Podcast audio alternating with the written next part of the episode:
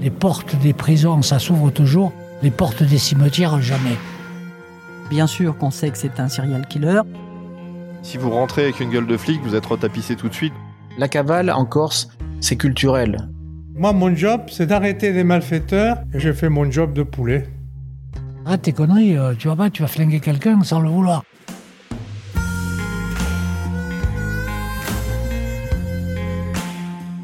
On dit d'eux qu'ils sentent la poudre, qu'ils partent tôt et qu'ils rentrent tard. On dit d'elles qu'elles ont de la poigne, qu'elles sont déterminées et qu'elles ne lâchent jamais. Ils et elles sont CRS, agents du renseignement intérieur, enquêteurs, baqueux, nuiteux, en sécurité publique, en unité d'intervention, dans les aéroports ou encore en ambassade. En un mot, ils et elles sont flics. Flics de la République, flics par conviction, flics de devoir. Les flics ne laissent personne indifférent. Parfois controversés, renfermés ou même détestés, ils sont aussi avenants, attachants, voire captivants. Dans ce podcast, vous entendrez des récits hors normes de femmes et d'hommes de passion pour qui être flic, c'est avant tout un état d'esprit. Leur vie n'a rien d'ordinaire et ils vous la racontent dans Flick Stories. Pour ce cinquième épisode, Christophe Molmy est notre invité.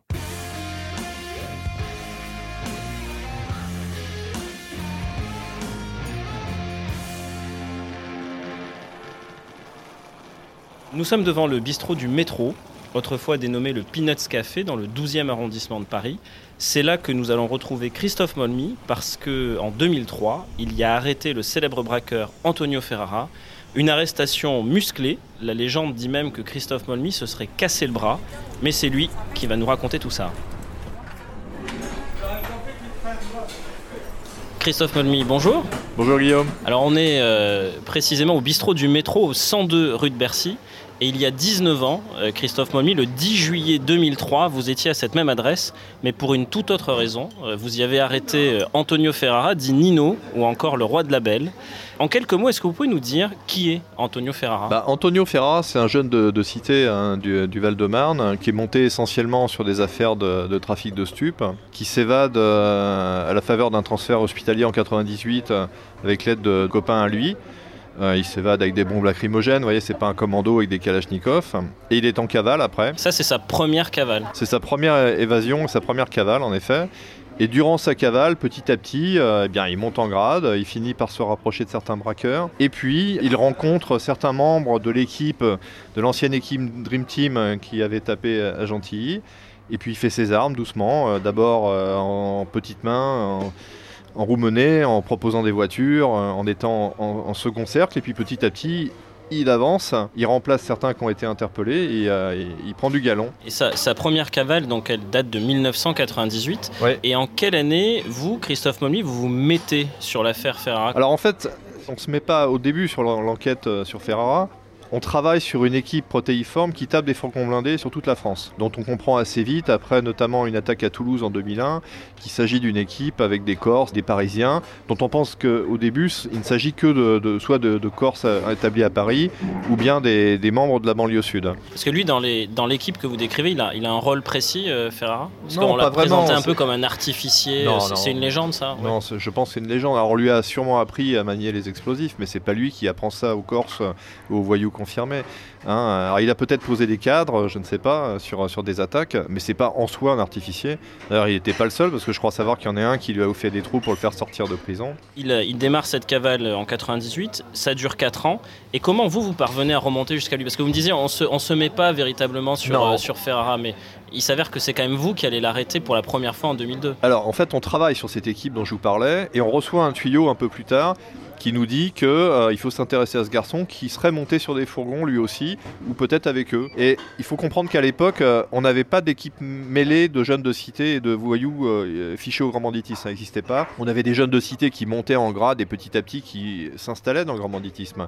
Mais des, des circuits courts comme ça, ça n'existait pas. Et surtout, mêler plusieurs membres de cité et plusieurs voyous euh, confirmés, ça, ça se faisait pas. Personne voulait trop y croire. Donc euh, on a commencé à travailler sur lui. Moi, je me rappelle que mon patron m'a filé sa fiche signalétique. On le voyait en survêtement, euh, à moitié avec un sourire. Lorsque- Lorsqu'il rentre en prison avant son évasion de 98, il n'a pas a priori le profil d'un braqueur euh, qui monte sur des fourgons blindés. Vous vous rappelez de sa, de sa première arrestation, celle du 13 juillet 2002 Vous vous en souvenez? Dans quelles conditions vous l'arrêtez pour la première fois? Ah oui? Alors je m'en souviens tellement qu'en fait je suis pas là moi. Ça a été extrêmement frustrant parce que euh, j'avais ré- ré- récupéré un tuyau m'indiquant qui était sa copine, ça commence comme ça. Et donc on tire les fils, et comme tout le monde, euh, moi je m'investis avec les collègues sur, euh, sur la traque. D'abord on le rate une première fois, et euh, on comprend qu'il part en Espagne. Et alors que je devais partir en vacances à l'étranger, malheureusement je ne pouvais pas annuler avec mon épouse, eh bien on le voit revenir en France. Et donc j'apprends euh, son arrestation. Euh, pendant une semaine, j'ai craint euh, qu'il le fasse sans moi, c'est humain, mais qu'il le fasse quand même. Et quand même. Et puis bah, la seconde semaine, j'étais, content pour eux, mais un peu triste de ne pas y être, Et donc cette arrestation, elle a lieu, on l'a dit, le 13 juillet 2002. Et puis Antonio Ferra va être incarcéré à la prison de Fresnes et il va y rester jusqu'au 12 mars 2003, qui est le jour de sa deuxième et spectaculaire évasion. Dix hommes très fortement armés ont fait sauter les portes de la prison de Fresnes la nuit dernière pour faire sortir Antonio Ferrara. Mêlé au crépitement des armes de guerre, monte la clameur des prisonniers réveillés par l'assaut. Une action de guerre avec mitraillage des miradors et charges explosives. Antonio Ferrara est réputé comme très dangereux. Son évasion intervient cinq jours après celle de Joseph Manconi. Les policiers soupçonnent Antonio Ferrara, 29 ans, et Joseph Manconi, 37 ans, d'avoir participé à au moins une attaque commune. Le 12 mars 2003, vers 4 h du matin, un commando d'une dizaine d'hommes armés de pistolets, de kalachnikov et même d'un lance-roquette prend d'assaut la prison de Fresnes pour libérer Antonio Ferrara, tout est méticuleusement préparé au point que le jour même, Antonio Ferrara a tout fait pour se retrouver au mitard de la prison, dont l'emplacement est plus propice pour l'assaut que s'apprête à mener ses complices. L'attaque est réalisée à grand renfort d'explosifs, elle dure une dizaine de minutes à peine et Antonio Ferrara est de nouveau dans la nature. Euh, Christophe Mommy, comment vous apprenez la nouvelle de cette évasion de Ferrara? C'est une redite parce qu'une semaine auparavant, j'avais déjà été réveillé de la même manière pour qu'on m'annonce euh, l'évasion de Joseph Manconi euh, de la prison de Borgo. Manconi, c'était un complice de Ferrara. Et on avait eu beaucoup beaucoup de mal aussi à l'interpeller, donc ça a déjà été un premier coup dur, cette, évasion. Et quelques jours auparavant de l'évasion de, Ferrara, on avait eu un tuyau nous disant qu'il risquait de, s'arracher de freine, et on l'avait dit à la pénitentiaire, qui visiblement n'avait pas fait suivre. Euh, et, le directeur de la maison d'arrêt, en tout cas, lui, n'avait jamais été prévenu. Donc vous imaginez, vous avez, ça vient une seconde d'évasion, malgré le fait qu'on est prévenu, donc c'est terrible. Quoi. Mais qu'est-ce que vous dites Qu'il faut tout recommencer à zéro Que tout est à refaire? Sur le coup, il y a un peu d'abattement quand même, parce que euh, cette affaire, encore une fois, s'inscrivait dans une, somme de, de dossiers. Donc c'est une grosse affaire sur beaucoup de voyous qui a duré deux ans et demi en moyenne. Donc euh, beaucoup de travail. Et euh, se dire qu'il faut tout recommencer, récupérer et Manconi et Ferrara, c'est énorme. Donc pendant quelques heures, il y a une sorte d'abattement, puis après on se reprend, les gars sont volontaires et on repart. Et là, vous foncez à Fresnes Vous allez vite voir euh, Sur le moment, oui, je prends la voiture, je, vais à Fresnes. Et en fait j'arrive par l'extérieur et je fais le chemin inverse de Ferrara en fait. Je passe par le portail, je rentre dans la cour et je, vais dans la cellule pour voir comment ça s'est passé. C'est terrible. La, cellule est dévastée, il y a une fuite d'eau, ça part dans tous les sens. Les, autres détenus sont hystériques. Mais, à ce moment-là, vous recherchez quoi? Une ambiance ou déjà de premiers indices pour essayer de le retrouver? Non, une ambiance. Alors, les indices, non, parce qu'il faut savoir qu'on était co-saisi sur cette affaire avec la BRB de Paris qui a, eu en charge l'enquête à proprement dit sur l'évasion. Donc c'est eux qui ont fait les constatations, qui ont été très lourdes d'ailleurs, et toute l'enquête sur les matons. Nous, on savait qu'on allait être co-saisi sur la, traque euh, de, Ferrara, et je pense que quelque part, j'avais besoin d'aller voir un peu où ça s'était passé, ce qui s'était passé pour sentir un peu le, et, euh, et, du coup, comment vous retrouvez Ferrara? D'abord, on a, on a élargi, on a, on a pris en compte tous les gens qui étaient susceptibles de nous ramener à lui sa copine, euh, ses plus proches, etc. Et on a mis un groupe sur chacun, on a mis beaucoup de moyens et euh, ça a été très méticuleux. Il y a eu aussi un très gros travail de téléphonie. Et puis il y a eu aussi un travail d'indic, euh, dont je ne peux pas vous donner tous les contours, mais le tout faisant, ça nous a permis à un moment d'atterrir sur un téléphone portable qui s'est avéré être activé à Saint-Raphaël et, à ce moment-là, on sait qu'une semaine environ avant l'interpellation euh, ici au Peanuts, on sait une semaine avant qu'on a enfin de nouveau Ferrara sur les écoutes, qu'on l'avait eu l'année d'avant, et qu'on euh, a un fil à tirer. Mais comment de, Saint-Raphaël vous arrivez au 102 rue de Bercy, euh, dans le 12e arrondissement de Paris? Ah bah l'aventure commence déjà par descendre à Saint-Raphaël, on est descendu à une quinzaine, on a passé plusieurs jours sur place à essayer de les retrouver, lui et Ferrara et, ceux qui l'accompagnaient, et on les a pas retrouvés en fait. C'est petit, mais on peut facilement se passer à côté dans une petite ville, c'est impressionnant. D'ailleurs, la veille où on est remonté à Paris, les voyous, euh, faisaient, on l'a su après, faisaient une soirée dans un, restaurant qui était dos à dos avec un autre resto dans lequel on était. Et vous n'avez pas réussi à vous. Et on s'est pas vu ni les uns ni les autres, hein. c'est, les hasards de la vie. Et donc il est remonté à Paris parce qu'on a eu une écoute téléphonique où euh, Ami Dakar l'appelait et lui, lui expliquait qu'il avait des papiers pour lui, qu'il devait se retrouver à Paris. Donc on savait qu'il remontait, donc on est remonté. Et vous savez que c'était ici précisément que le rendez-vous allait avoir lieu? Ah non, pas du tout. Alors la, première étape, ça a été euh, de, de prendre en main euh, Akar, qui devait euh, se faire livrer une voiture au Trocadéro. Akar, qui entre parenthèses était lui aussi recherché depuis longtemps. Oui, lui c'est un, un autre complice pour expliquer aux auditeurs, il est encore dans le réseau quoi. C'est un autre complice, mais qui n'était pas un braqueur, qui était un trafiquant de stupes, qui était copain avec Ferrara, notamment pour les stupes, mais qui n'était pas dans l'équipe des braqueurs, mais qui opportunément euh, était en contact avec lui et devait lui fournir des faux papiers. Donc on a retrouvé Akar euh, au Trocadéro, parce qu'il devait se faire livrer une, une Porsche toute neuve, donc c'était facile à voir arriver. Donc euh, il nous a amené en filature jusqu'à Convention. Là, à Convention, on savait qu'il devait retrouver euh, Ferrara dans un café, et on s'est posé. Il est rentré dans un café en effet, mais euh, on est rentré dedans. C'était un café assez libre d'accès, et il n'y avait pas du tout Ferrara. Il y avait un couple dedans euh, qu'on connaissait pas. Euh, on ne comprenait pas ce qui se passait. Ça a piétiné comme ça pendant un quart d'heure environ. Et là vous êtes dans une sorte de planque en fait, vous observez quoi. Alors Vous on est dans en- une planque, mais il y a aussi, il faut le savoir, beaucoup de flics qui gravitent au même endroit. Hein, et, ça c'est toujours dangereux parce que quand on se rapproche de trop, on peut, à un moment être visible. Et donc euh, ça a duré un bon quart d'heure. Et à un moment, il reçoit à Car un coup de téléphone de Ferrara qui lui dit bah, Qu'est-ce que tu fais? Je t'attends, je suis au café de l'autre côté. Et on comprend là qu'il est dans notre dos dans un café et qu'on on l'a pas vu. Euh, lui non plus nous a pas vu, mais il nous dira après J'ai vu beaucoup d'hommes seuls avec des téléphones portables tournés, virés. J'étais pas sûr, mais je sentais pas le truc. Et donc Akar sort du café, rejoint le, café où se trouve Ferrara. Et au moment où il le rejoint, Ferrara se lève. Moi je suis de l'autre côté de la rue, je les vois. Ferrara sent quelque chose. Il voit, il, m'explique après qu'il voit personne en particulier, mais il a de l'instinct, hein, donc il sent quelque chose. Il demande au chauffeur à à bois basse de démarrer la moto. Il monte dessus, Akar monte avec eux et ils partent. Et là, on les voit, on les voit partir par un sens interdit. Alors, ce qu'il faut surtout pas faire dans ce cas-là, c'est courir dans tous les sens, parce qu'il pense nous avoir vus, mais il n'est pas sûr. C'est ce qui nous a sauvés d'ailleurs. Et, et voilà, et ils partent. Et là, là, Oui, si a- vous aviez vous aussi pris le sens interdit, vous étiez euh, Non, détronché, comme on dit, directement. vous étiez repéré. C'était surtout ce qu'il fallait pas faire. Donc, euh, heureusement, tous les collègues étaient très aguerris. Personne ne bouge. Et là, on, se, on mise tout sur la téléphonie. On avait des collègues qui étaient au bureau, qui font les écoutes en direct et qui travaillent sur les C'est localisations. vos yeux et vos oreilles euh, en temps réel. Absolument. Derrière nous, ils travaillent sur la téléphonie. Ils captent des écoutes où Akar est jeté euh, vers Austerlitz et doit les rejoindre après euh, en taxi. Boisbasse va le chercher pour le ramener au café, c'est à ça on le comprend. Et ça borne à Bercy, là où on avait déjà fait des surveillances avec des proches de Ferrara. Donc on connaissait un peu le secteur et on savait qu'il y avait deux trois cafés où ils, étaient allés, dont le Peanut. Et donc on, arrive euh, là sur la pointe des pieds euh, dans le coin à Bercy parce que on a déjà pris un coup de chaud à Convention. Si on en prend un second, pour le peu qu'il soit encore là, là c'est mort. Euh, on sait qu'il va tout plier, casser les puces et partir en Espagne ou ailleurs. Donc on arrive vraiment très prudemment. C'est une heure après. hein, on a des piétons qui partent euh, pour euh, fureter un peu, dont moi. Et, euh, et voilà, et je passe devant le Peanut. Et on trouve la, la moto qui est garée devant le Peanut, la moto de, de Bois Basse euh, et de Ferrara. On sait que la moto est là. On suppose qu'ils sont dans le bar, parce qu'ils sont pas dans les bars autour. Mais on voit pas ce qu'il y a dedans parce que on des vitres réfléchissantes nous empêchent de voir. Vous décidez d'y aller Non, pas tout de suite, parce que si vous voulez, c'est genre de café très petit. Si vous rentrez avec une gueule de flic, vous êtes retapissé tout de suite, donc il faut pas faire ça.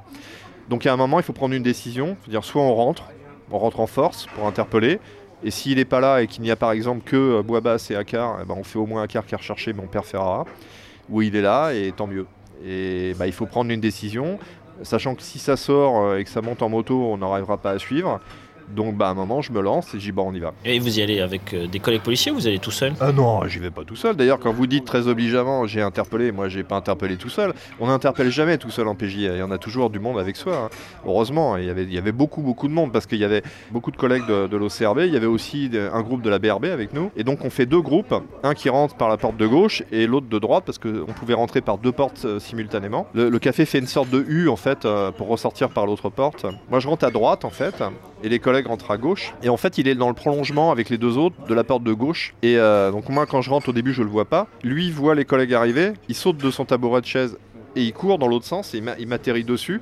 Pendant que les deux autres, bah, ils sont figés, et ils sont immédiatement interpellés euh, avec force euh, par les collègues. Donc lui, il m'arrive dessus et ça va très très vite. hein. Donc il y a un échange de, de- coups et puis il est stoppé. Puis ensuite, les collègues arrivent en renfort très très vite. La légende dit que vous l'avez frappé tellement fort que vous êtes cassé le bras. Ça, ça, c'est vrai ce qu'on raconte? Non, pas le bras, le, le métacarpe. Moi, je me suis cassé un métacarpe. euh, Il paraît que Antonio Ferraro, qui n'était pas euh, rancunier pour dessous, vous a dédicacé le plâtre.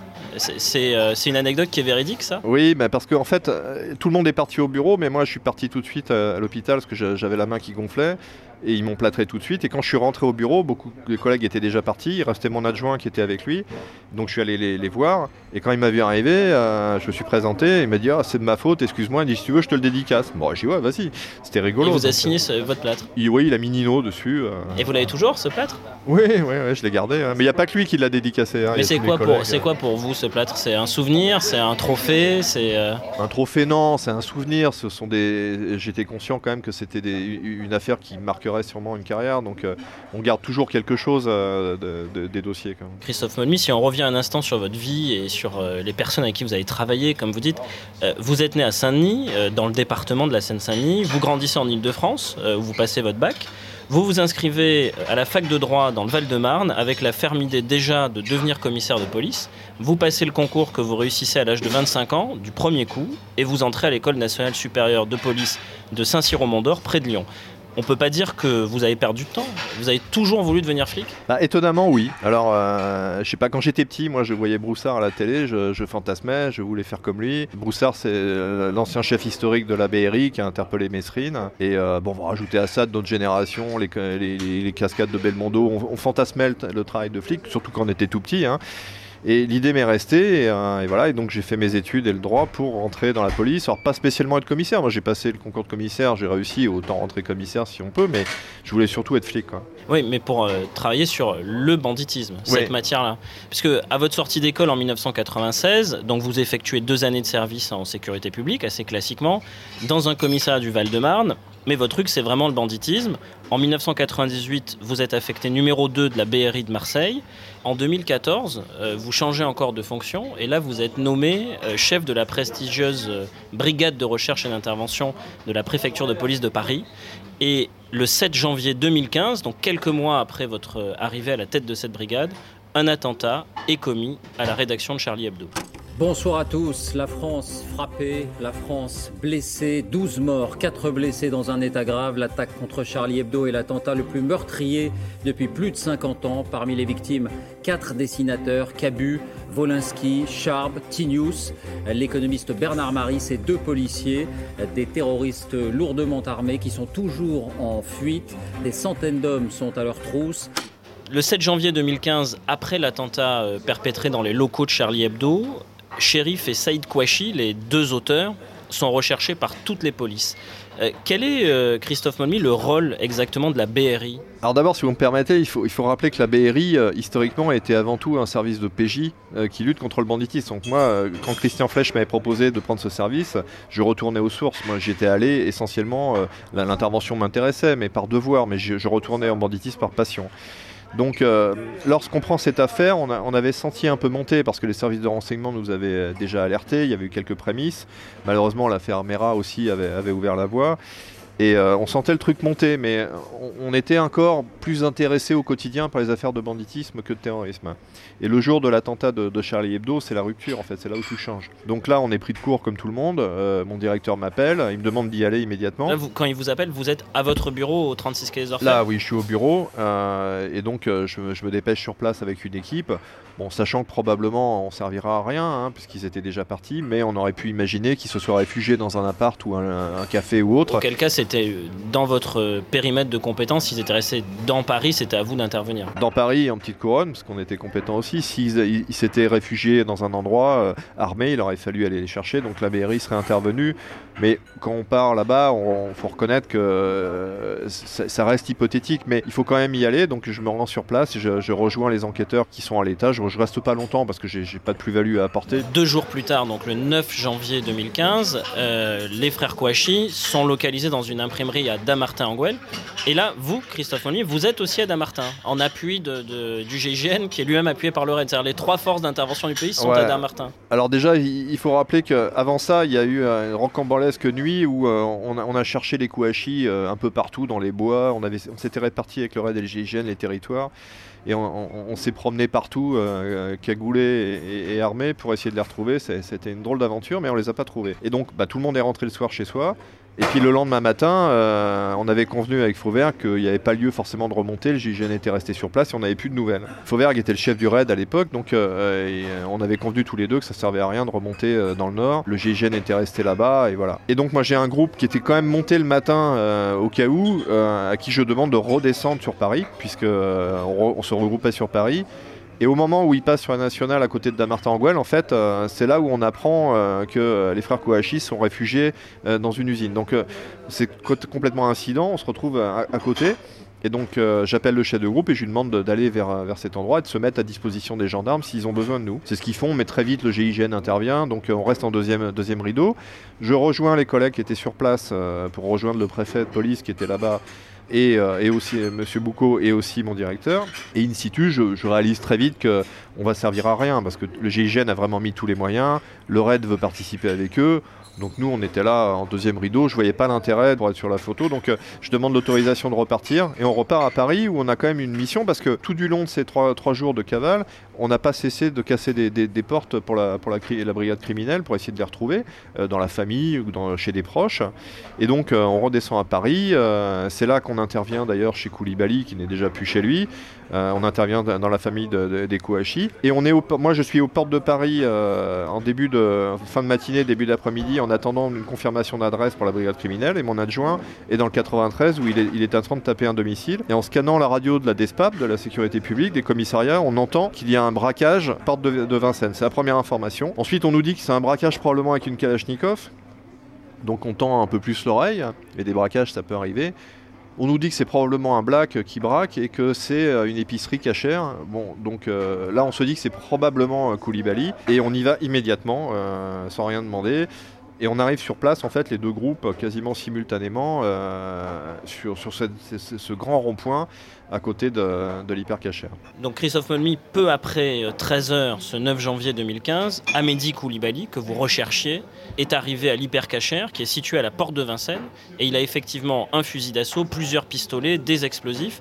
Il pénètre dans le magasin où il tue froidement trois personnes avant de prendre les autres clients en otage. Comment on fait face à ce type de situation? Parce que vous savez qu'il il est en train de se jouer quelque chose de particulier à Damartin, qui est l'interpellation, l'arrestation, euh, la neutralisation des, frères Kouachi. Et vous, vous êtes dans Paris, à la porte de Vincennes, et vous avez Amédi Koulibaly qui retient euh, plusieurs personnes en otage. D'abord, on est poussé par les événements, hein, et puis euh, il y a des mécanismes professionnels, on se tire les uns les autres, qui font que euh, on avance quoi sur ces affaires-là. Malgré tout, lorsque je suis arrivé avec mes collègues à la porte de Vincennes, ça m'a marqué parce qu'il y avait une, atmosphère assez étrange, parce qu'il n'y avait plus de voitures qui circulaient sur le périph. Les collègues de la sécurité publique avaient fait un glacis assez large, donc euh, il y avait presque personne sur des centaines de mètres. Il n'y avait pas un bruit, Euh, on entendait presque les oiseaux passer au-dessus. Et il y avait une pesanteur terrible parce qu'il y avait une tension humaine euh, évidente. Donc dès qu'on est arrivé et qu'on a posé pied à terre, on a senti qu'il allait se passer quelque chose de déterminant. C'était palpable, je ne sais pas comment vous le définir, mais on s'est dit que là, là, on était face à quelque chose qui n'était pas du banditisme, qui était quelque chose de, de majeur et sur laquelle euh, on allait devoir intervenir. Parce que l'assaut est un assaut euh, à l'hypercachère conjoint euh, BRI Paris-RAID.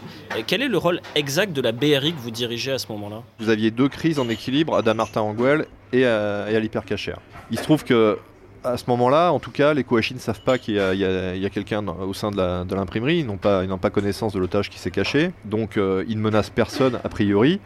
Et nous, on a euh, 27 personnes, je crois, qui sont retenues à retenus en otage par Amédi Koulibaly. Le préfet de police charge évidemment la BRI d'intervenir puisque c'est son unité et qu'on est à Paris. Le ministre déclenche ce qu'on appelle la FIPN, qui est une unité fonctionnelle, hein, qui n'a pas d'existence au quotidien, mais qui permet de regrouper toutes les forces d'intervention quand c'est nécessaire. Donc on se groupe, mais euh, à la base, euh, l'intervention doit être menée par la BRI avec le renfort du RAID. Ça c'est la théorie, mais ça se passe jamais comme prévu, hein, puisque normalement on aurait dû intervenir en premier et ensuite le, GIGN à Damartin-Anguel. Donc on a un moment de flottement puisque on demande l'autorisation de principe de passer à l'assaut au préfet de police qui relaie auprès du ministre et ça remonte euh, évidemment autant que je sache au Premier ministre, au président puisque c'était une crise qui était suivie au plus haut. Donc il nous faut à peu près trois quarts d'heure avant que le feu vert redescende. Et puis après, il faut se préparer parce que là, euh, c'était très binaire comme intervention parce que on savait en effet qu'il y avait une vingtaine de bâtons de dynamite à l'intérieur. On savait pas exactement euh, s'ils étaient armés ou pas, mais on, on avait demandé aux artificiers qui nous accompagnaient et ils nous avaient dit mais si ça saute, il n'y aura plus rien autour. Quoi. Donc euh, en clair, si on était au près et que ça sautait, euh, tout le monde était soufflé. Ou alors on arrivait à entrer et ça, sautait pas et on aurait forcément le dessus sur une personne seule. Donc euh, c'était un peu qui tout double. Alors évidemment, c'est une intervention euh, là où on ne joue plus, où tout le monde était volontaire, je le, souligne, auprès de la BRI, ils ont, ils ont été extraordinaires, mais tous les hommes qui allaient y aller euh, sentaient une très forte tension, donc il faut un peu de temps pour se préparer. Et pendant ce temps-là, euh, eh bien, on a été surpris parce que euh, les Kouachis sont sortis spontanément à l'assaut du GIGN. Alors, ils ont été vite euh, neutralisés, mais ça a complètement bouleversé ce qui était prévu. Parce que ce que vous redoutiez, c'était que Koulibaly apprenne la sortie des Kouachis et que donc il décide de, tuer les otages. Koulibaly avait prévenu, il avait dit si vous en prenez à mes frères Kouachis, je tuerai les otages. Donc, il fallait d'abord neutraliser Koulibaly et après les Kouachis. Et donc, par le fait, l'intervention a été complètement inversée. Et, donc, on était prêt, mais on n'était pas à l'instant d'y aller. Et à la radio, nous a dit vous y allez immédiatement parce que les Kouachi euh, sont en train d'affronter le GIGN. Donc ça s'est précipité. On a fait sauter la porte à, l'arrière du magasin, ce qui était prévu. Donc ça, vous, BRI, vous êtes à l'arrière de l'hypercachère. Ce qui était prévu, c'est qu'on devait faire sauter la porte, rentrer en masse, rapidement, neutraliser Koulibaly. Et le raid, aidé d'ailleurs d'une autre colonne de la BRI, devait se présenter devant, ouvrir le rideau et faire sortir les otages. Et tout s'est inversé puisque lorsqu'on a fait sauter la porte, on s'est retrouvé devant euh, une palette en fait qui bloquait, dont on n'avait pas connaissance. Et on a pu rentrer, mais on a pu rentrer mais doucement, très lentement. Et on a immédiatement été pris sous le feu. Les premiers de ont été pris sous le feu de Koulibaly. Quand le raid s'est présenté une minute trente après devant et a levé le rideau avec l'autre équipe de la BRI, eh bien, au lieu d'avoir les otages qui sortaient, ils se sont trouvés face à Koulibaly qui faisait un peu le yo-yo entre nous et eux. A duré quelques secondes. Et puis à un moment, bon, je pense qu'il a dû se dire qu'il pouvait pas passer de notre côté parce que c'était un goulot d'étranglement. Il s'est jeté sur les collègues euh, du raid devant euh, qui l'ont abattu. Et ça s'est terminé comme ça. Cette année-là, l'année 2015, euh, la BRI va être à nouveau sollicitée pour une opération contre-terroriste. Ce sera au Bataclan. et nous allons en parler dans un autre lieu que vous avez choisi, Christophe Momy, pour cette interview. C'est une librairie, la librairie L'Instant, dans le 15e arrondissement de Paris. On y va? Allez.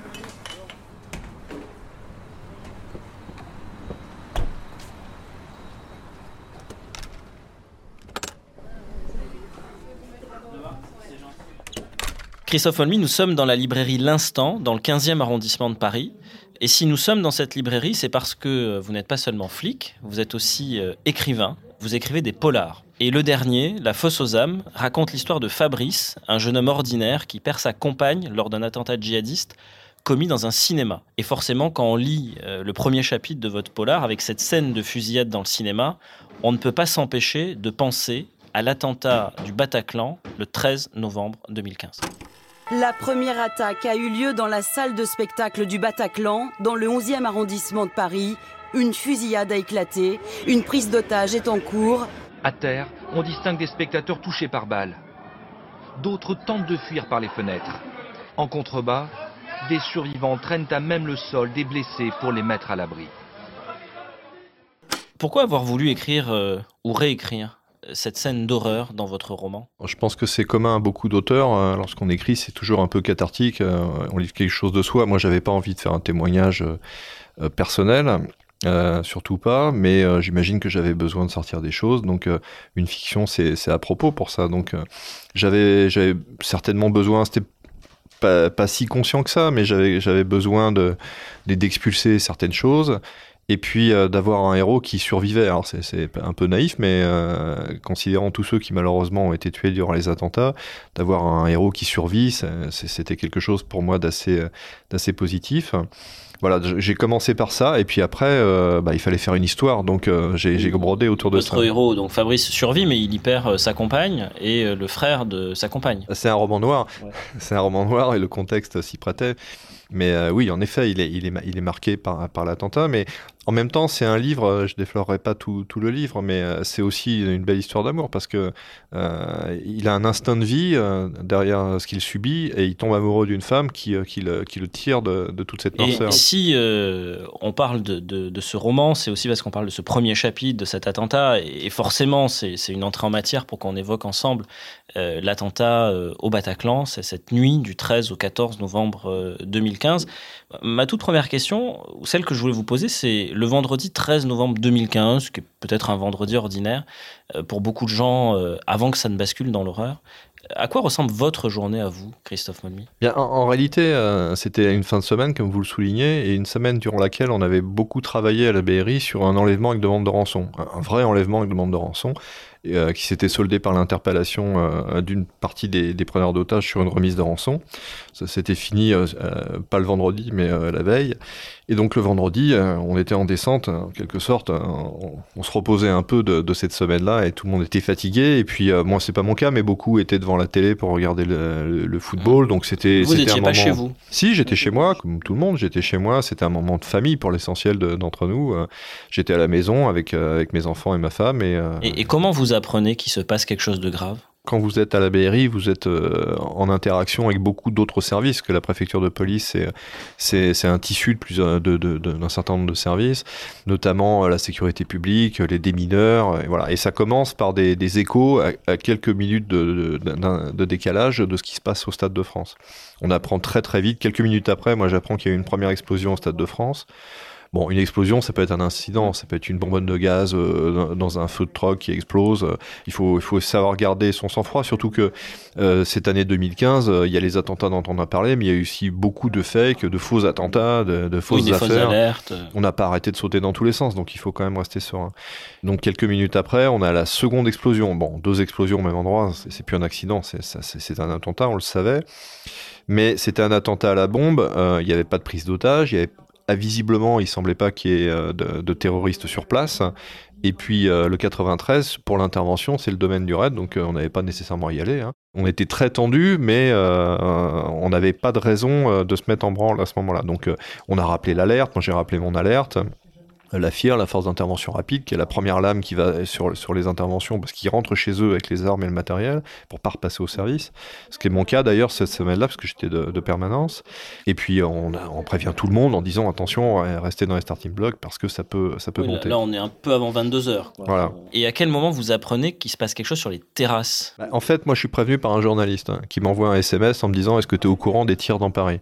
Donc, je lui ai pas répondu parce que j'avais pas le temps, mais dès ce moment-là, euh, j'ai rappelé l'état-major qui me dit Moi, j'allais vous appeler. En effet, il y a des tirs dans Paris. Donc, euh, je rappelle tout le monde et c'est parti. Vous partez où? Parce que vous partez pas peut-être pas tout de suite au Bataclan. On ne sait pas où aller euh, à ce moment-là. Parce qu'il faut se souvenir qu'en 33 minutes, il y a eu 8, 8 attentats à Paris, entre le Stade de France et Paris Les terrasses et, et le Bataclan. L'ensemble des attentats, c'est 8 attentats en 33 minutes. Donc les, les états-majors étaient un peu perdus, on savait plus où aller. Donc en fait, le 36 étant euh, resté au cœur de Paris, euh, au 36 historique et au- en plein centre, Orfèvres. on peut aller n'importe où dans le même temps. Donc euh, on, on s'est dit on va aller là, parce qu'on sera près de tout. Et puis, comme on nous parlait euh, de terroristes possiblement avec des ceintures explosives, dans la foulée, on a, on a convenu que c'était bien de récupérer un peu plus de matériel, notamment des boucliers, euh, un peu plus d'armement. Donc on est- on s'est retrouvé la première équipe là-bas. Oh, Là-bas, vous dites au 36 quai des Orfèvres. À la BRI, au siège de la BRI. On est resté que quelques minutes. hein. Le temps de prendre un peu de matériel. On m'a d'abord appelé pour me dire d'aller sur une des terrasses. On m'a dit va rue de Charonne parce qu'il y aura peut-être un terroriste qui est caché dans un appartement, mais c'était très vague. Et on a à peine eu le temps euh, de monter dans les voitures. On m'a appelé tout de suite en me disant non, non, non, tu vas au Bataclan, c'est là que ça se passe. Et donc on a, on a ripé sur le Bataclan immédiatement. On est arrivé vers 22h20. Mais quand vous arrivez à 22h20 au Bataclan, vous avez objectivement peu d'informations sur ce qui s'y passe. Euh, Qu'est-ce que vous savez à ce moment-là? Ah bah pas grand chose, on met pied à terre, euh, une partie de l'équipe va immédiatement devant le Bataclan euh, pour figer les lieux. Moi je me rends euh, vers les autorités, il y a mon directeur, il y a le préfet qui est là, le patron de la, la DESPAP, de la sécurité publique, pour faire le point, pour savoir ce qui se passe, pour faire un état des lieux, savoir où sont les forces, si les rues sont bloquées, il faut prendre un peu la mesure de ce qui se passe à l'extérieur avant d'envisager l'intérieur, et puis d'avoir les premières informations, donc je rencontre aussi euh, le collègue de la BAC Nuit qui est Qui intervenu est en tout premier lieu. euh, dans, dans le Bataclan et qui a neutralisé un des trois terroristes. Lui et son, son chauffeur, oui, ils sont rentrés euh, très bien avant nous, hein, et peut-être euh, 10 minutes avant nous à peu près. mais vous, vous ne savez pas que les terroristes sont trois. Ou vous le Non. savez? Non, vous savez Non, pas. non, vous savez juste qu'ils en ont touché un. Non, on nous, eux nous disent, on est rentré, on a été face à un terroriste, ils nous parlent d'un seul, euh, qui est venu vers nous, euh, échange de feu, le terroriste tombe et se fait sauter. Voilà, on a ça. On se présente devant le, le Bataclan et euh, il n'y a pas de bruit dedans, euh, personne ne bouge, parce qu'ils sont tous terrorisés euh, parce qu'ils venaient de vivre auparavant, mais on ignorait tout à ce moment-là. Et euh, on n'a absolument aucune indication sur le fait qu'il y en ait deux autres et où ils se trouvent. Donc pendant une heure environ, on s'est attaché à, vérifier qu'il n'y ait pas d'engin explosif, ça aurait pu être le cas, parce qu'il y a souvent du surattentat, notamment les militaires nous avaient prévenu qu'en Syrie il y avait du surattentat. Oui, ce qu'on appelle un surattentat, c'est si un deuxième attentat est commis quand vous arrivez contre vous. En fait. Contre les forces de secours, contre les pompiers, contre les, les, les SAMU, en général, c'est un deuxième attentat assez fourbe qui fauche les gens qui viennent en secours du premier. Et donc, euh, il fallait vérifier ça, et puis qu'il n'y ait pas d'autres terroristes cachés. Le rez-de-chaussée, en plus, était difficile à appréhender parce qu'il était ceinturé par des balcons de toutes parts. Et donc, vous êtes vite exposé si vous êtes en, partie basse, si un terroriste se trouve à l'étage. Et donc, tout ça, ça a pris euh, un quart d'heure, 20 minutes en bas. Ça paraît long, mais euh, il a fallu aussi sortir des centaines de personnes, les rassurer, vérifier tout ça.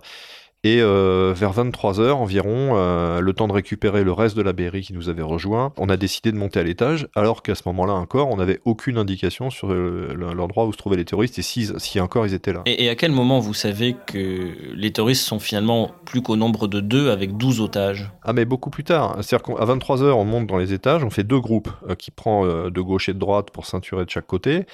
Et donc je vais à gauche, mon adjoint va à droite avec les collègues, et on progresse, euh, les collègues en tête, pour, euh, pour vérifier qu'encore une fois, il n'y ait pas d'engin explode ni terroriste. Alors c'est très difficile parce qu'imaginez qu'à chaque fois qu'on avance, on tombe soit sur des gens qui sont pressés de sortir, mais qui peuvent être des menaces parce qu'ils arrivent trop vite, des gens catatoniques, euh, terrorisés qu'il faut aider à se relever. Il y a des endroits extrêmement exigus, puis on a des choses extraordinaires.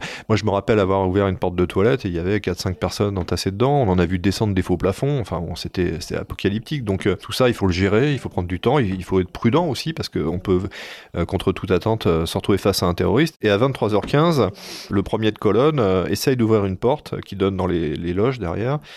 Euh, et, là, il entend une voix derrière d'un des otages qui lui demande de ne pas rentrer parce que euh, les terroristes sont derrière avec, euh, avec une douzaine d'otages. donc là, vous avez compris que c'était un peu le, dernier îlot de résistance, quelque part. C'est là où il y avait les, deux terroristes avec les, les, 12 otages. Brutalement, à 23h15, on comprend, 23h15, pardon, on comprend que oui, il reste deux terroristes et qui sont avec des otages derrière la porte, mais c'est seulement à ce moment-là qu'on comprend. Et là, on a le temps de, de, mener une négociation. On négocie vraiment, on établit un contact. Mais, si vous voulez, moi j'ai tout entendu là-dessus, mais euh, raisonnablement, on ne peut pas se priver d'une négociation.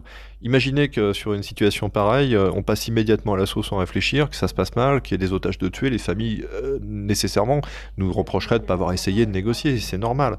Bien sûr qu'on était conscient qu'il y avait peu de chances, voire quasiment pas de chances qu'ils se rendent. D'abord, c'est nécessaire, et puis c'est dans l'ordre des choses. Et puis, le fait de faire une négociation nous permet à nous de nous préparer, de nous faire gagner du temps, et puis on, on gratte toujours un peu d'informations qui nous enrichit pour savoir exactement ce à quoi on va être confronté. Mais ça va très vite, hein, parce que, euh, comme je vous le disais, on arrive devant cette porte à 23h15 et je lance l'assaut à minuit 18, donc une heure après. Une heure, le temps de se préparer, d'obtenir les validations euh, politiques euh, et de constituer la colonne et, d'y aller, c'est très très très court. Parce que cet assaut a été mené, Christophe Momy, dans un couloir un couloir d'une dizaine de mètres à peine. C'est un assaut qui techniquement est très difficile, peut-être un des plus difficiles qu'une unité d'intervention de, de, police ou de gendarmerie ait, eu à, conduire, euh, avec des risques bah, du coup très élevés de, perte de vie des otages, mais aussi des, policiers qui, euh, qui, interviennent. Et il se dit qu'avant l'assaut, vous, vous, auriez, j'emploie le conditionnel, réuni vos hommes et que vous leur auriez dit que si certains ne se sentaient pas d'y aller, ils étaient libres de ne pas le faire. Non, vous avez vraiment fait ça? Oui, mais oui et non, c'est pas tout à fait ça. Je suis d'abord sorti de la colonne pour aller voir le préfet de police, euh, Michel Cadeau, pour lui demander l'autorisation d'aller à l'assaut. Et très courageusement, je trouve, il m'a immédiatement demandé d'y aller. Et je suis retourné euh, dans la colonne. Euh, là, c'est le rôle des officiers de constituer le, groupe d'assaut, ce qui a commencé à être fait, et les choses se sont engagées. Et puis, le temps qu'ils fassent tout ça, je les ai laissés travailler. J'ai eu besoin, à un moment, je reconnais, euh, d'avoir la totale certitude de l'adhésion des hommes, parce que derrière, comme vous l'avez souligné, il y avait un risque létal extrêmement fort, et c'est une grosse responsabilité. Donc, j'ai rappelé uniquement les chefs de groupe et mon adjoint. Donc, on était un tout petit nombre, on était 4-5.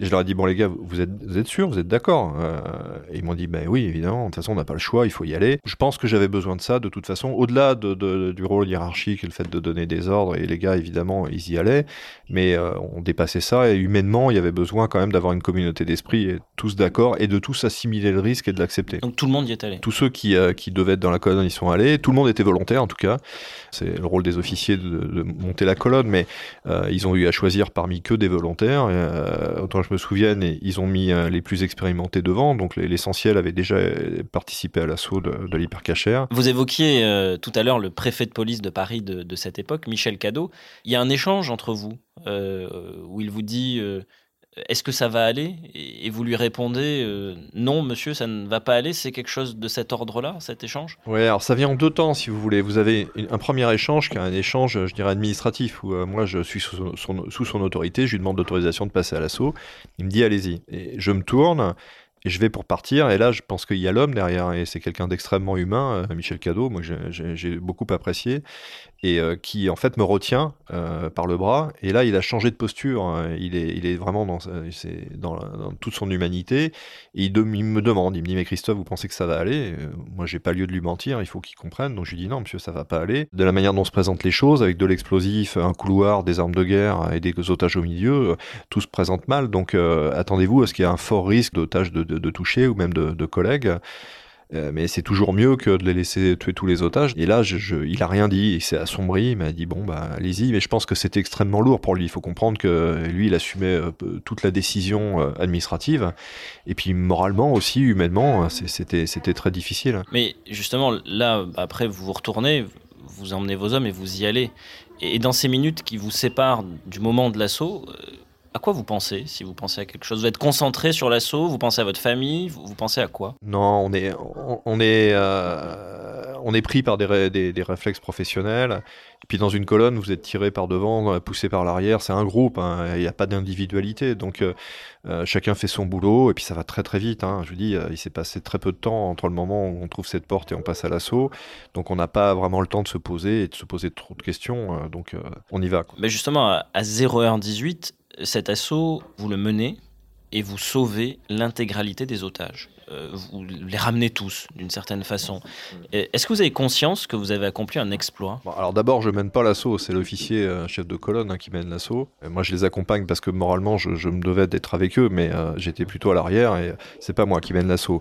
moi, je, l'assume, je le décide, je le présente aux politiques et je donne le top pour y aller. Et une fois que le top est lancé, c'est le travail des collaborateurs. Encore une fois, tout va très vite parce que euh, on est engagé au feu tout de suite. Dès que la porte est poussée, le premier de colonne euh, se fait tirer dessus. Il prend un chargeur complet de Kalachnikov dans le bouclier. Euh, son bouclier tombe, on avance, et puis on a rapidement eu des grenades jetées, donc il y a beaucoup de bruit, de la poussière, et surtout, les collègues qui étaient au plus près devant relevaient les otages et les passaient à celui de derrière, donc on avait fait une sorte de chaîne humaine qui permettait de tirer les otages à l'arrière.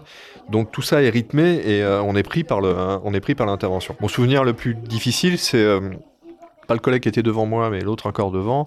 À un moment, je le vois tomber euh, et je comprends qu'il a été touché, mais vous n'avez pas le temps de vous arrêter dans ce moment-là. vous savez pas ce qui lui est arrivé, en fait. Je sais pas, mais au fond de moi, euh, je me souviens avoir eu cette, peur de me dire, mais ça y est, j'ai un mort, quoi. Et ça, c'est affreux, quoi. Bon, fort heureusement, il n'est pas mort. Il a été gravement blessé à la main, euh, mais il, il, est heureusement pas mort. Mais c'est un, un, moment qui m'a marqué. Puis après, les choses vont encore une fois très très vite. En fait, si je vous ai demandé si euh, vous aviez le sentiment d'avoir euh, accompli un exploit, c'est parce que cet assaut est regardé par euh, le monde entier. Et parmi ceux qui regardent cet assaut, il y a aussi bah, nécessairement les unités d'intervention des autres pays. Et quand ils regardent ce que vous avez fait, bah, ils se demandent comment vous avez réussi à le faire. Tout ça, c'est un cocktail euh, que je pourrais pas démêler aujourd'hui. Euh, d'abord, tout ne doit pas qu'à la chance. Hein. Il y a l'entraînement, euh, la, qualité, l'expérience des collègues qui étaient, qui étaient notamment dans la colonne, qui avaient tous un très fort aguerrissement et beaucoup de courage. Et puis aussi, bah, vous avez des paramètres que vous ne gérez plus après. Hein. C'est le moment où ça se passe, le comportement des otages, le comportement du terroriste je dirais qu'il faut beaucoup d'entraînement, euh, beaucoup de courage et puis pas mal de chance aussi. Et on a eu de la chance ce soir-là. L'attentat au, Bataclan vous touche, euh, Christophe Molmy, d'autant plus personnellement que vous y avez perdu un ami très proche. Euh, savoir que cet ami était dans la salle au moment où vous deviez intervenir, ça a changé quelque chose dans votre état d'esprit? Non, mais je l'ai pas su d'abord. J'en ai quasiment jamais parlé de ça, mais je ne l'ai pas su. je l'ai su après l'assaut, parce que après l'assaut, son épouse le cherchait, donc euh, très vite, j'ai été prévenu euh, que qu'il était présent. on a d'abord pensé qu'il il, était sorti avec les, autres otages, mais qu'il avait peut-être perdu son portable. Et, puis après, bon, j'ai été pris par d'autres choses, et voilà. Et puis à un moment, euh, devant le désarroi de son épouse, il a bien fallu chercher et, vérifier qu'il n'était pas mort, et je l'ai retrouvé. Quoi, Cet ami, on, peut le dire, il est prénommé Fabrice, comme le héros ou le personnage principal, on va dire, de votre roman La, la, Fosse aux âmes. Il y, y, avait un côté thérapie dans l'écriture de ce, de ce livre? Bah, Thérapie, je sais pas, mais en tout cas, il y avait beaucoup d'affection là-dedans, oui, bien sûr. Je disais, il fallait, euh, pour moi, j'avais besoin d'écrire quelque chose là-dessus, ça m'a marqué, hein, humainement, et bien évidemment. Euh, c'était un ami euh, et un ami de, de 40 ans, c'était pas un ami de la veille. J'avais besoin d'écrire un truc dans lequel ils survivent. Quoi. Dans ce polar, dans ce roman, Fabrice, donc ce, ce personnage principal, il culpabilise d'avoir survécu à l'attentat dans le, dans le cinéma. Il y a même une scène au, début du roman où vous le décrivez comme se sentant lâche et, il va même le dire devant tout le monde au pupitre de l'église lors des obsèques de sa compagne, donc qui est morte dans l'attentat euh, que vous décrivez dans le premier chapitre de votre livre. Euh, est-ce que vous, vous avez culpabilisé Christophe Molmy après le, 13 novembre 2015 bah, Lui, ce que je décris, c'est pas moi. Hein. Mais malgré tout, euh, le fait est que quand vous perdez quelqu'un sur des circonstances pareilles euh, et que vous survivez, il y a toujours une forme de culpabilité. Vous avez toujours un moment euh, le réflexe de vous dire mais, pourquoi lui et pas moi? Enfin, Et puis c'est quand même, vous conviendrez que pour le coup, vous faites ça dans un film, personne n'y croit. C'était quand même un coup du hasard qui était quand même assez farceur. Donc c'était pas simple à gérer. Donc je pense que quelque part, ça m'a aidé de l'écrire. Alors à la brigade de recherche et d'intervention, il y a nécessairement euh, un avant et un après le, Bataclan. Ça a changé quoi pour les membres de cette unité que vous avez commandé avant et après le Bataclan? Bah, Je pense que ça marquera durablement le service, c'est normal, puisque auparavant, je dirais que c'était euh, un service de police judiciaire qui faisait de l'intervention. Euh, aujourd'hui, c'est à la fois un service de police judiciaire, mais c'est aussi de manière entière et, et plénière un groupe d'intervention. Donc ça nous a obligés après à, à nous perfectionner sur des matières euh, que, où on n'avait pas investi, euh, comme le, la protection euh, aux attaques chimiques, s'affûter sur des domaines beaucoup plus pointus. Et tout ça, ça prend du temps, ça demande de l'entraînement. C'est autant de temps vous faites pas forcément de judiciaire. Donc ça, ça nous a obligés à revoir un peu la, la, la méthodologie, l'organisation du service, même s'il y a eu beaucoup de, de recrutement. mais ça marque le service, bien évidemment. Et, et, professionnellement, ça a changé quoi pour vous? Je sais pas si ça a changé. Je crois pas que ça ait changé grand-chose professionnellement. Euh, après, ça nous a tous changé, je pense, humainement. Hein. Vous, vous pouvez pas, on peut pas décemment. Je pense pas que certains euh, aient été traumatisés par. je suis même convaincu par l'opération, mais on, a tous été marqués. Vous, vous, vous, sortez pas d'une d'une salle de spectacle avec 90 personnes mortes par terre euh, sans, sans, être marqué. Après avoir dirigé la, la brigade de recherche et d'intervention, vous avez pris plus récemment la direction de la brigade des mineurs. Et alors, vous ne traquez euh, ni le grand banditisme, ni les terroristes, mais un autre type de criminels qui sont les, criminels sexuels, et notamment les pédophiles. Est-ce que ça a changé votre regard sur la criminalité? Bah, C'est une autre criminalité. Ce sont d'autres crimes hein, et d'autres victimes. Euh, c'est un autre monde. Hein. Euh, c'est sûr qu'on ne casse pas des portes avec des béliers le matin. c'est un service où on a une majorité de jeunes femmes, avec une ambiance qui est complètement différente mais où les enquêteurs sont extrêmement investis, avec, euh, je le soulignais, des... Euh, il, dit souvent, alors il y a des victimes dans, beaucoup de crimes, mais il dit souvent, là, il y a des vraies victimes. C'est surtout parce que on voit des enfants, c'est touchant de voir des enfants victimes. Donc euh, c'est un, métier un peu différent des, autres affaires criminelles ou de stup ou de banditisme, mais qui requiert beaucoup de, beaucoup de professionnalisme et d'attention, et je, je trouve qu'ils font un travail admirable. Parce que les polars que vous écrivez, puisque la, la fosse aux âmes n'est pas le premier, je crois que c'est le quatrième. C'est le quatrième. le quatrième, si je ne dis pas de bêtises, sont profondément humains, mais aussi sombres. Vous avez une écriture sombre, notamment le, la fosse aux âmes. Le quatrième le plus quatrième. que les autres, oui, mais. Euh... Quelque part, vous arrivez à saisir les, les, les pires turpitudes de l'âme humaine, alors côtoyer des, des pédocriminel, ça, ça va noircir encore votre écriture, vous pensez, pour les prochains polars? Bon, On verra, on verra le cinquième. Vous êtes Christophe Molmy, c'est une des dernières questions que je vais vous poser, un, un, grand flic de PJ, à une époque où la PJ est en pleine mutation, peut-être en crise existentielle aussi, en tout cas certains le, le disent. Pour vous, euh, qu'est-ce qui a le plus changé euh, dans le métier de pégiste depuis que vous l'exercez? C'est pas une posture, moi je, je pense qu'il n'y a pas de grand flic avec des grandes affaires. Euh, j'ai des collègues qui sont, qui sont des super professionnels, qui ont traversé des services où il s'est rien passé de notable, et on en a jamais entendu parler. Ils ont fait super bien leur boulot, et puis euh, il suffit que vous soyez là au bon moment et qu'il y ait une grosse affaire, ben, on parle de vous. Donc euh, il y a de grosses affaires surtout et de grands services euh, de police judiciaire et qu'il faut servir au bon moment. Euh, voilà. Mais euh, après, bon, la PJ, vous savez, euh, la, la, la, DCPJ a plus de 100 ans, euh, la PPPJ, euh, je pense pas loin, sont des services qui ont connu d'autres d'autres révolutions. Euh, donc la, la, PJ fera peau neuve, mais je pense qu'elle elle survivra. Mais justement, vous nous disiez euh, au début de ce podcast que la figure de Robert Broussard vous avait inspiré. Ouais, beaucoup. Ouais. Qu'est-ce que vous aimeriez dire aux, jeunes policiers qui nous écoutent? Je leur dirais que d'abord c'est un beau métier euh, et c'est surtout, euh, je vais peut-être être un peu naïf, mais en tout cas moi c'est ce que je pensais, que je pense toujours d'ailleurs, c'est un service public. Euh, on rencontre, je rencontre toujours encore des jeunes qui rentrent dans ces métiers. Alors c'est j'imagine commun aux militaires, aux pompiers, peut-être en quelque sorte aussi aux médecins. Euh, euh, c'est un métier dans lequel on se met au service du public et, euh, et on peut avoir l'occasion de sauver des vies. C'est quand même un beau métier quand on arrive à sauver des vies. Euh, voilà, donc ça c'est le, le, foncier. Après, euh, on est aussi porté, surtout quand on est gamin, ça nous passe un peu, je vous rassure, avec l'âge, mais on est porté par tous les clichés quand on est gosse. Euh, moi je voyais Broussard, mais je voyais aussi Belmondo. J'ai eu l'occasion, j'ai eu la chance de le rencontrer avant sa mort, mais je lui disais, mais c'est aussi un peu votre faute, hein, moi si j'ai fait ce métier, parce qu'à force de vouloir faire le con dans les films, on a envie de vous imiter. je l'ai jamais fait ça, mais on est porté par toutes ces, ces figures. Alors je sais pas s'il y en a moins aujourd'hui, mais en tout cas, je dirais aux jeunes que c'est un, un métier à la fois riche, euh, on a une vraie utilité, où on se fait aussi des souvenirs, c'est un métier euh, très humain, où on rencontre des personnalités, où on vit ensemble, euh, voilà, où on partage beaucoup. et il y a des moments parfois difficiles, il y, a, parfois des inimitiés, voilà, mais c'est un, métier très riche humainement. Donc vous diriez, rejoignez-nous. Bah oui, bien sûr. Merci Christophe Molmy d'avoir été notre invité. Merci de m'avoir invité. Merci d'avoir écouté Flick Stories, votre podcast consacré à la culture flic. Pour ne rien manquer des prochains podcasts, vous pouvez vous abonner. Vous pouvez nous retrouver sur toutes les plateformes d'écoute, sur le site et sur l'application BFM TV. Si cet épisode vous a plu, n'hésitez pas à mettre une note ou à laisser un commentaire. À bientôt!